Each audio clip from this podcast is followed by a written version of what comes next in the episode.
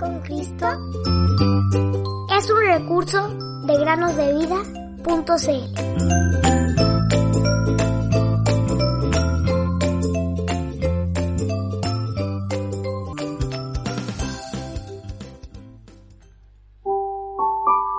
Porque la palabra de Dios es viva y eficaz, y más cortante que toda espada de dos filos.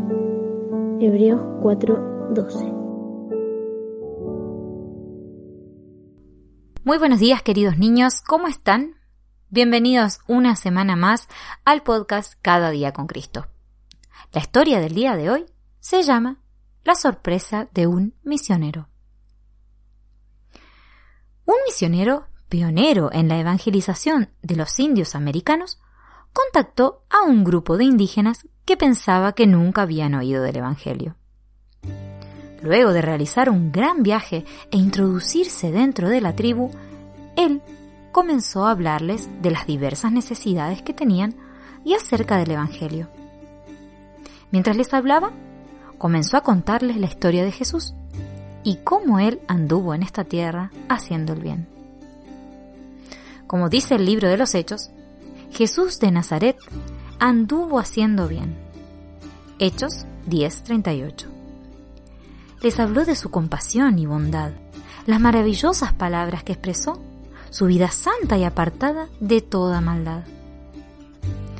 Ellos escucharon atentamente y entonces lo interrumpieron con decisión y le dijeron, Sí, lo conocemos.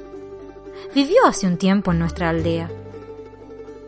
El misionero, sorprendido, no entendía qué estaba sucediendo, de manera que ahora él comenzó a escuchar lo que los indios tenían que decirle.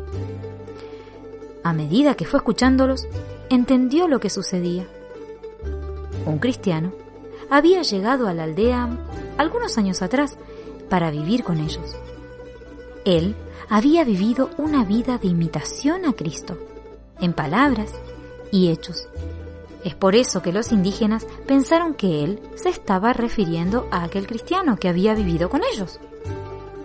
Me pregunto, ¿qué dirían de mí o de ti si hubiésemos vivido en su aldea? Cuando Pedro y Juan estaban frente al concilio de ancianos, los cuales los interrogaban por la sanación de un cojo, sus palabras y hechos eran tan semejantes al Señor que leemos. Al ver la confianza de Pedro y de Juan, y dándose cuenta de que eran hombres sin letras y sin preparación, se maravillaban y reconocían que ellos habían estado con Jesús. Hechos 4:13.